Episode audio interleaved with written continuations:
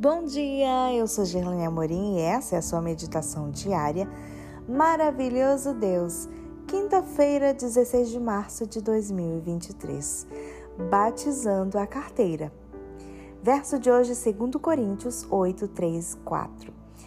Posso testemunhar que, na medida de suas posses, e mesmo acima delas, eles contribuíram de forma voluntária, pedindo-nos com insistência a graça de participarem dessa assistência aos santos.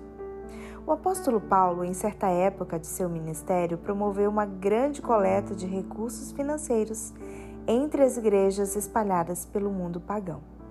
Ela seria encaminhada para os cristãos pobres de Jerusalém que passavam por grande necessidade Embora alguns se demorassem a entender ao apelo, as igrejas da Macedônia, apesar de muitos pobres, não precisaram ser incentivadas a participar dessa coleta.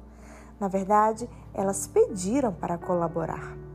Essa oferta era uma oportunidade para demonstrar compaixão para com os necessitados. Nisso, ela se assemelhava ao sacrifício de Cristo.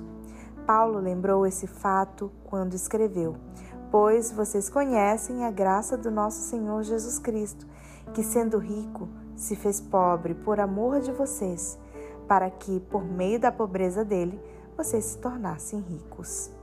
Jesus não morreu por nós para que vivêssemos para nós mesmos, mas para que vivêssemos para Ele e para os outros. Quando contribuímos pela graça, demonstramos nosso amor a Cristo e aos que têm necessidades específicas que podemos suprir. A contribuição dos macedônios foi voluntária, espontânea e entusiasmada, feita pela graça e não por pressão.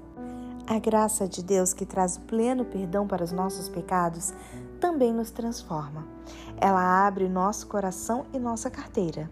Certa vez, quando eu era estudante de teologia, o pastor Jairo Araújo contou em uma de suas aulas um episódio que ocorreu na Igreja Adventista Central do Rio de Janeiro, enquanto ele realizava uma cerimônia batismal. Naquela época, ainda não era costume dos candidatos vestir um roupão para ser batizado. Cada um vestia uma roupa comum. Então, em determinado momento, entrou no tanque o próximo que seria batizado.